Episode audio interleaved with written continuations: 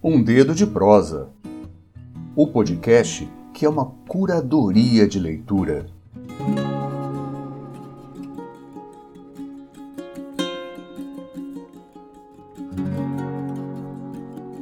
Olá, eu sou João Peçanha e esse é o podcast Um Dedo de Prosa. Nesse episódio, nós vamos falar sobre um livro que representou uma porta aberta para a obra de uma autora que eu só conhecia por alguns textos espalhados, tipo contos, algumas entrevistas, enfim. Eu estou falando de Conceição Evaristo. Uma das expoentes da literatura afro-brasileira contemporânea. E a obra sobre a qual eu quero conversar chama-se Ponciá Vicêncio.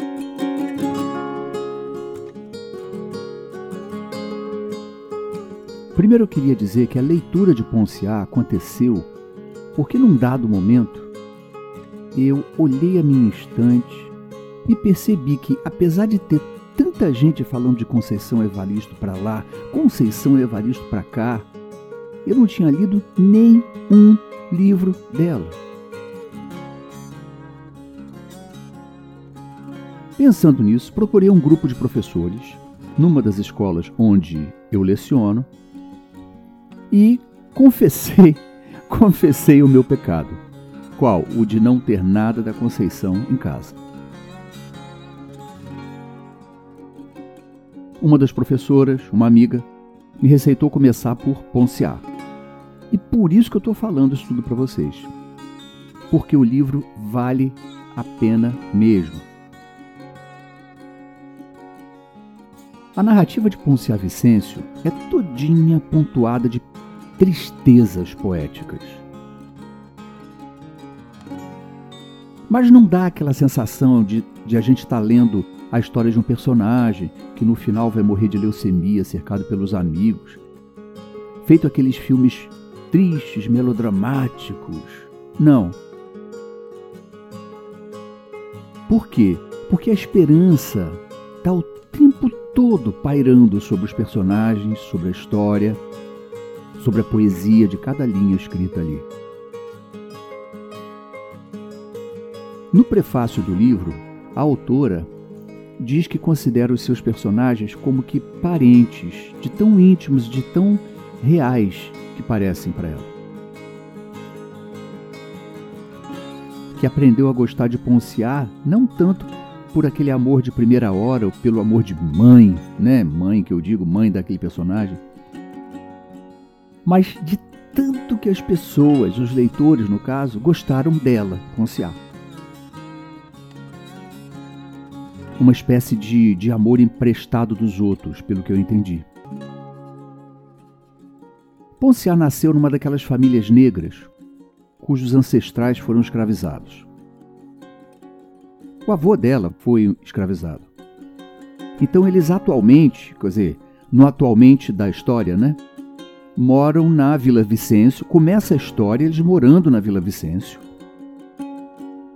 que é uma vila que, na verdade, tinha sido construída para abrigar os antigos escravos do senhor da época, que construiu e deixou aquelas pessoas morando ali, desde que ajudassem em algumas coisas.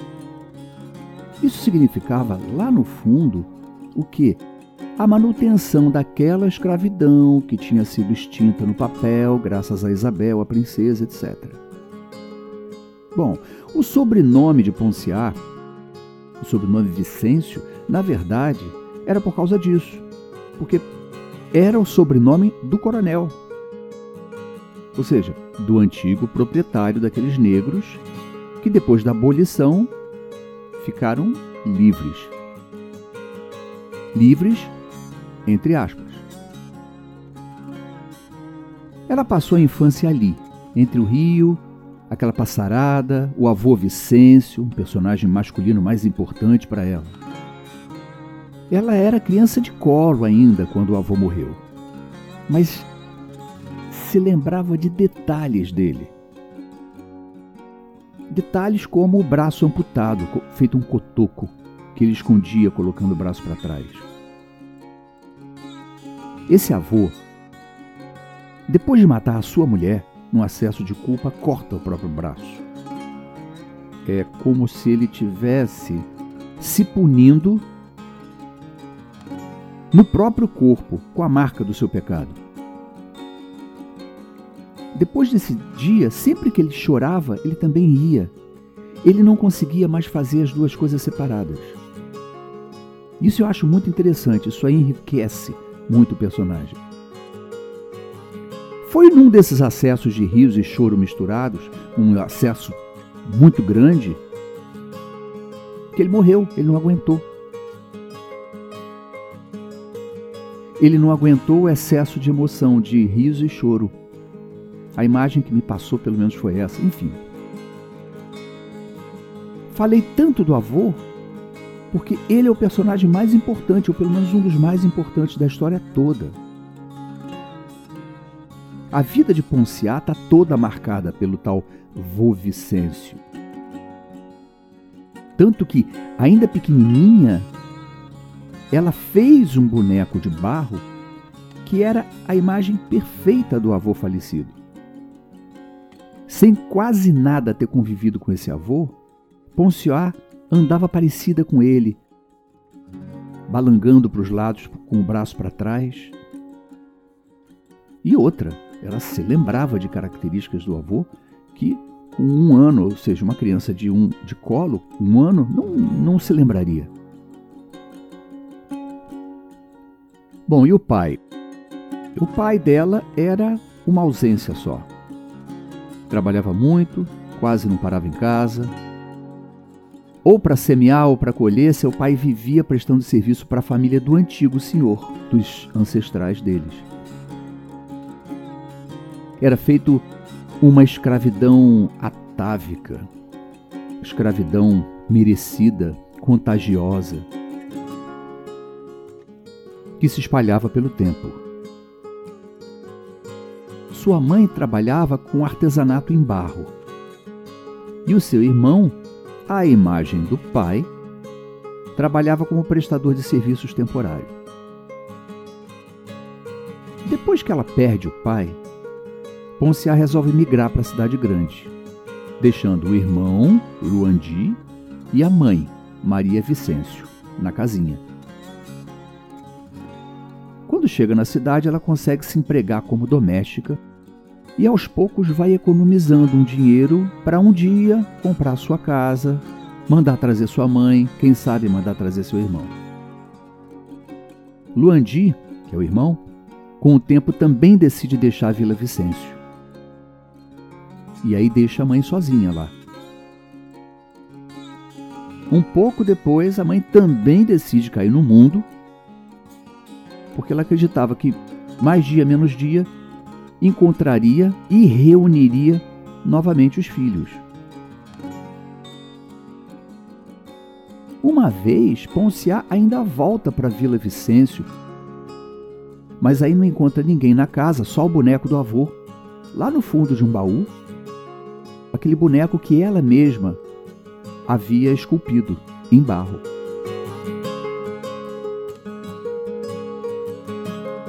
Ponciá se casa, tem sete abortos espontâneos, não consegue ter filho, passa a ser agredida pelo marido e resolve se calar. Não falava mais nada sobretudo depois de uma surra grande que ela levou do marido, ela se calou definitivamente. Aos poucos ela estava se isolando do mundo. Ela estava se ausentando do mundo. Mas o seu silêncio também era por conta da distância, da saudade de sua mãe e do seu irmão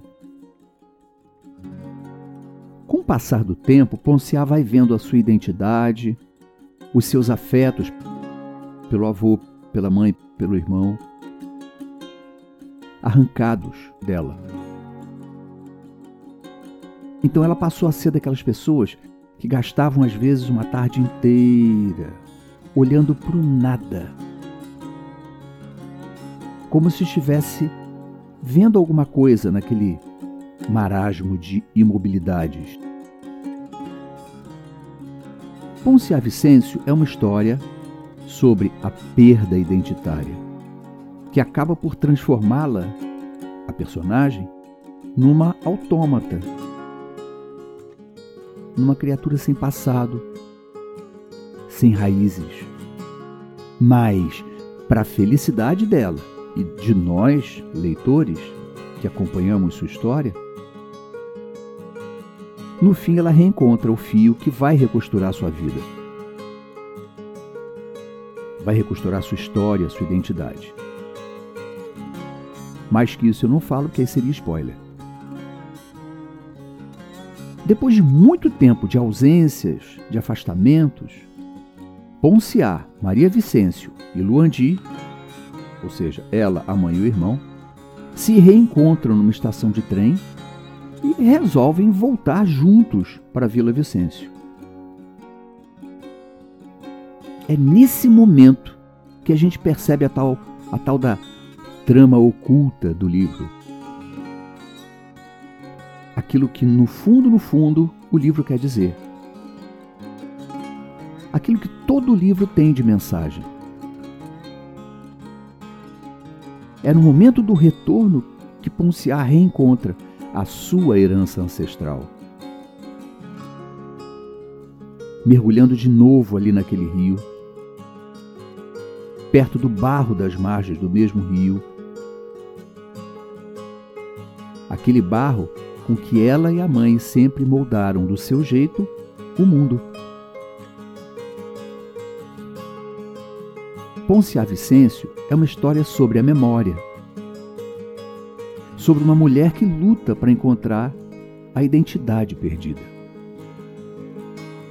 Uma coisa que precisa ser dita a respeito de Ponce a Vicêncio, o livro, não a personagem, é que, além de ser o primeiro livro da Conceição Evaristo, ele trata dos problemas do cotidiano das mulheres afrodescendentes sob um ponto de vista feminino e negro.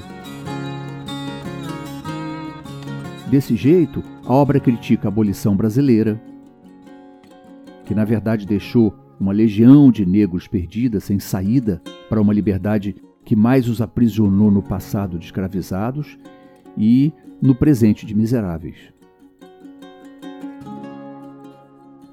A herança histórica está na gigantesca população carcerária negra brasileira nas estatísticas de média salarial, com negros ganhando muitas vezes menos que brancos, mulheres ganhando menos que homens e por aí vai. Por último, outra marca importante do livro é o tom da escrita. A gente percebe claramente na escrita de Conceição que quem escreveu aquilo foi um sujeito étnico Vou repetir: sujeito étnico. Alguém que, que já sofreu na pele as injúrias de ser preto em um país que se acha branco, apesar das estatísticas dizerem o contrário. Aqui é João Peçanha e você escutou Um Dedo de Prosa, a sua curadoria de leitura. Antes de ir embora, clique no siga para receber as notificações de cada novidade do nosso podcast. Para deixar um recado, fazer suas críticas e sugerir temas para serem abordados, acesse e siga o nosso perfil no Instagram. Curadoria Prosa, tudo junto. Repetindo, Curadoria Prosa, tudo junto. Até a próxima.